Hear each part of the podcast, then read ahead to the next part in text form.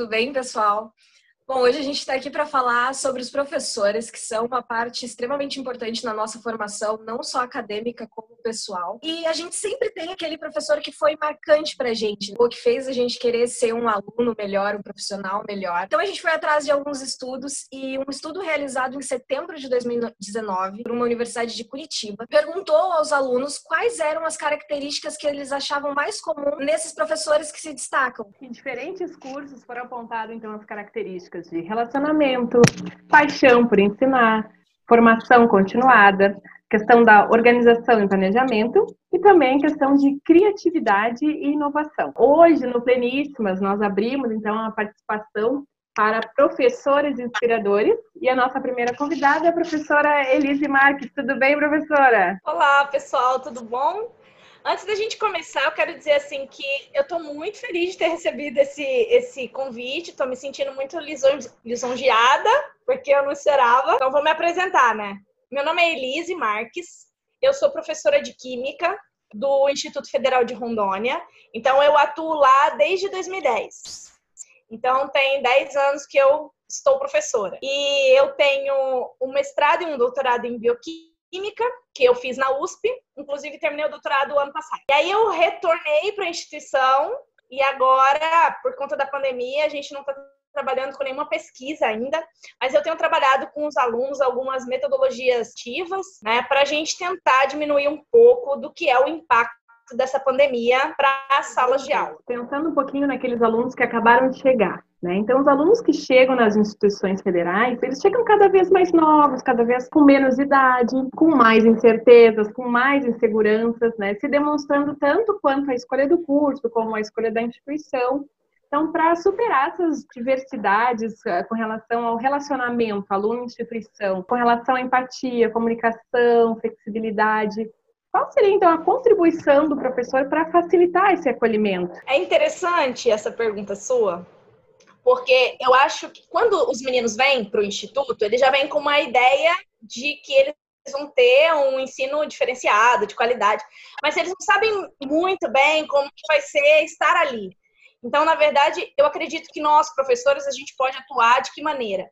Além de ministrar os conteúdos, acolhendo esse aluno, né? Então, eu gosto de usar uma parte da minha aula sempre para conversar muito com eles. Porque eu acho que a, a grande maioria dos, dos adolescentes, eles não conseguem, eles não se sentem confortável para poder conversar com os pais sobre vários assuntos. Então, às vezes, eles acham que é bobeira, ou eles estão naquela fase, né, de, de se separar um pouco do pai herói, da mãe heroína. Então, eles começam alguns conflitos. E aí, eu acho que o professor, neste momento, ele é extremamente importante para falar sobre vários assuntos com os alunos, né? Falar sobre responsabilidade, falar sobre caráter, falar sobre é, valores, falar sobre determinação, sobre como é, para dar uma perspectiva para ele de futuro mesmo, sabe? Ah, bom, professora. E eu, como sua aluna, né, posso dizer com propriedade que a professora Elise é uma figura marcante, muito positiva dentro do Instituto. E eu lembro das aulas dela já naquela época, há 10 anos atrás, quase. Uh, eu, porque eu fui uma das primeiras turmas, eu acho que ela deu aula no Instituto. As aulas dela já eram aulas diferenciadas, já faziam a gente querer aprender a matéria. Então, professora, ah, quais são os métodos que a senhora usa em sala de aula? Quais são elementos e técnicas para se ter, digamos assim, uma ótima aula, uma aula mais chamativa para os alunos? Gente, é tão complicado porque eu não sei se minha aula é ótima, a Carol que está dizendo. Mas assim, vou dizer para vocês, eu faço tudo com muito carinho, com muito amor. Eu acho que isso faz toda a diferença. Porque toda vez que eu penso meu aluno, por exemplo, eu nunca repeti nenhuma atividade que eu passo de um ano para o outro. Porque eu estudo a turma, eu sinto a turma, eu sei como aquela turma responde. Eu não sei explicar como que é, gente. Mas assim, eu sei que eu coloco muito amor no que eu faço e muita verdade. Então, por exemplo, às vezes eu fico com medo dos meus alunos terem um pouco de medo de mim. Sou muito incisiva com algumas coisas. Então, por exemplo, eu acho que responsabilidade é uma coisa que eu não negocio com os meus alunos. Mas eu sei que o meu aluno ele pode estar tendo um problema familiar, ele pode estar sofrendo com alguma outra situação que não diz respeito à escola, que pode estar atrapalhando ele na aprendizagem dele. Então, eu gosto de trabalhar com as turmas a partir dos conflitos que eu vejo. Então, eu procuro sempre sair daquela coisa que é sempre rotineira. Então, por exemplo, eu já produzi com os meus alunos é, mangás, eu já pedi para os meus alunos reproduzirem estruturas tridimensionais de bioquímica, eu já pedi teatro, eu já, por quê? Porque eu acho que a cultura e a arte, elas estão intimamente relacionadas com o processo de ensino-aprendizagem. E eu acho que tem como a gente colocar a química nisso, porque eu acho que fica mais prazeroso, que fica mais interessante. Então, é, é mais ou menos isso que eu tento fazer. Fica bem mais lúdico, né? Bom, às vezes a gente é lembrado por coisas que nem imaginamos, né? Então, quais seriam aqueles relatos já mencionados por ex-alunos? Quais características suas que os alunos mencionaram que te deixou bem surpresa, né? Então, isso é muito curioso. Eu comecei o processo de docência no instituto com 21 anos. Foi meu primeiro emprego. Eu nunca tinha trabalhado. Então eu não tinha noção de como a gente marca um aluno, tá? E aí o que acontece? Tinha, uh, tinha, eu tinha duas alunas e elas estavam apresentando problema de relação com os colegas, problema de relação com os professores, né? Elas estavam, às vezes elas dormiam nas aulas. E aí no conselho de classe os professores reclamaram: nossa, mas essas meninas só vivem dormindo. Como pode? Aí o outro falou: Nossa, ela foi super grossa comigo, não sei o quê, sabe? E aí eu comecei a reparar, porque elas não eram assim na minha aula, mas eu comecei a repará-las de maneira mais próxima.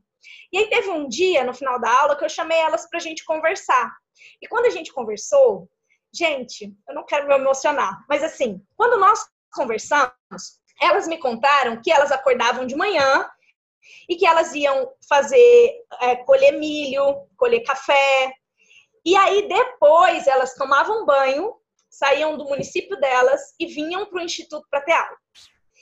Quando eu fiquei sabendo daquilo, gente, eu fiquei, meu Deus, sabe, eu preciso fazer alguma coisa. Então, nós nos reunimos numa reunião com todos os professores, e aí eu expliquei para eles a situação delas. Eu falei, gente, a gente tem que tratar essas meninas com mais amor ainda, porque elas não são assim porque elas, sabe, são rebeldes. Elas estão passando por uma situação que é complicada em casa, né? Elas precisam ajudar. Elas tinham ficado órfãs. Era uma história, era pesado. Aí tá, mas eu fiz o que eu achei que eu devia fazer e passou. Depois, aí eu saí para fazer meu doutorado, fiquei quase quatro anos fora, recebi um e-mail de uma colega minha de trabalho.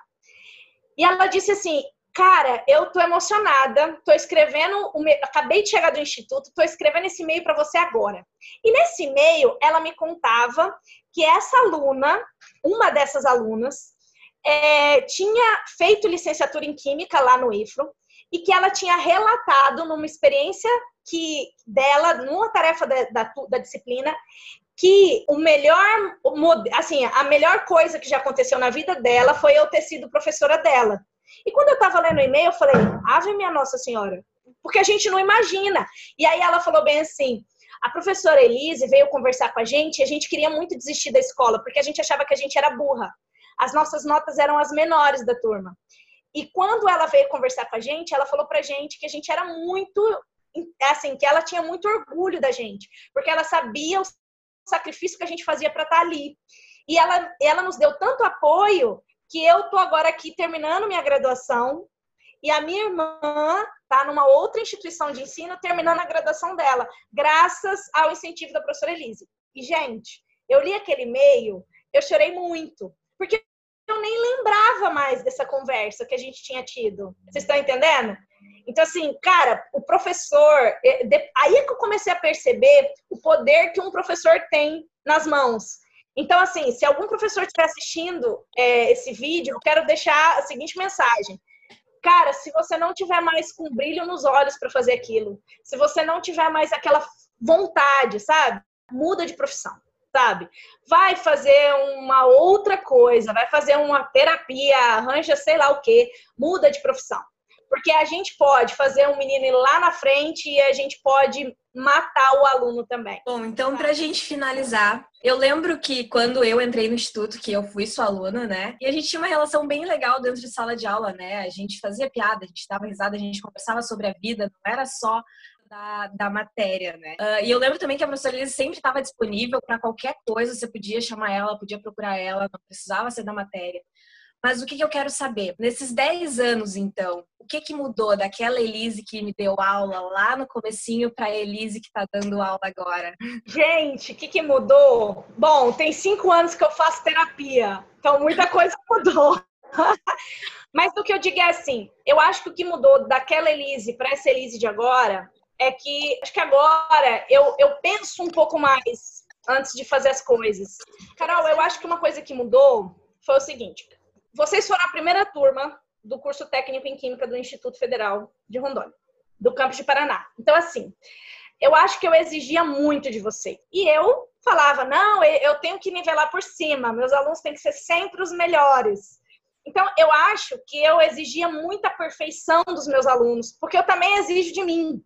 E é lógico que depois de cinco anos de terapia, a gente vai aprendendo, sabe? A gente vai revendo as coisas que a gente faz. Então, eu acho que hoje, eu acho que eu já estou um pouco mais maleável com relação a essa excelência que eu costumava cobrar dos meus alunos. Outra coisa, agora uma coisa que não mudou, viu, Carol? Uma coisa que não muda é eu, eu procuro sempre exigir do meu aluno que ele seja um ser humano bom. Então, assim, é uma coisa que não tem como negociar. Então, eu tô dando minha aula, sabe, Carol? E eu tô assim, olha, gente, vocês precisam ver ah, como é que vocês lidam com um colega de vocês. Então, agora na disciplina de bioquímica, eu trabalho com um projeto chamado, por conta da pandemia, eu não consegui fazer com eles nada muito legal em termos de prática. Então, eu estou trabalhando um projeto que, que é chamado A Inclusão Passa pela Bioquímica porque eu quero que eles entendam a questão das doenças genéticas e da inclusão, sabe? Como é que eu trato uma pessoa que sofre de alguma doença? Ou como é que eu levo, tipo, o que, que eu faço, sabe? Que tipo de ser humano eu estou me tornando? Eu faço bullying com os meus colegas? Eu sou um gordofóbico, sabe? Não. Então, assim, a, a, qual é o meu desafio? É fazer o meu aluno ter uma visão mais humana do outro, é, é fazer ele perceber que quando ele faz bullying com o outro, tem uma coisa muito errada com ele. Porque não faz sentido você agredir o outro se você não tiver muito machucado. Então, assim, algumas coisas não mudam. Então, o fato de querer que o meu aluno aprenda muito mais a ser um ser humano melhor do que química é sempre o que eu priorizo nas minhas aulas e tudo mais, na minha prática docente. Geralmente eu digo, princípios não são negociáveis. É, essa questão da humanização assim, de, e conscientização é de extrema importância, né? principalmente na nossa área, que é a área das exatas. Então, quando tu já pega áreas que trabalham com isso, é bem mais fácil. Os alunos eles já estão mais abertos para esse tipo de, né, de negociação ali, de, de conversa, de bate-papo. Agora, quando tu insere esses outros contextos, nem, nem sempre a aceitação né, é, é 100%. É, mas o teu trabalho Sim. é fantástico, Elise. Tá? Obrigado pela participação aqui com a gente. Te esperamos no canal novamente. Obrigado por ter aceitado o convite. Você é uma das professoras aí mais é, comentadas nas redes sociais. Os alunos tecem elogios. Então, nós pensamos como a Elise não estaria aqui com a gente. Muito obrigada, viu? Oi, gente, eu queria agradecer muito, viu, Carol? As Caróis, Carols, e dizer que eu me sinto, assim, muito lisonjeada. E, e eu acho que esse carinho é muito recíproco. Eu tenho muito orgulho dos meus alunos e eu acho assim que é aquilo que faz a gente continuar apesar de tantas faltas de respeito dentro da, do nosso exercer, o pouquinho que a gente faz aqui pode transformar a vida do menino, sabe? Pode fazer ele seguir. E eu sinto assim uma alegria imensa quando eu ouço a notícia de qualquer que sejam os meus ex-alunos e que eu sei que eles estão cada vez melhor. Bom, então é isso. Eu, como sou ex-aluna, fico muito feliz de ter aceitado o convite. Muito obrigada. E é isso, gente. Em breve a gente vai ter mais professores inspiradores aqui, então fiquem ligados. Tchau, tchau.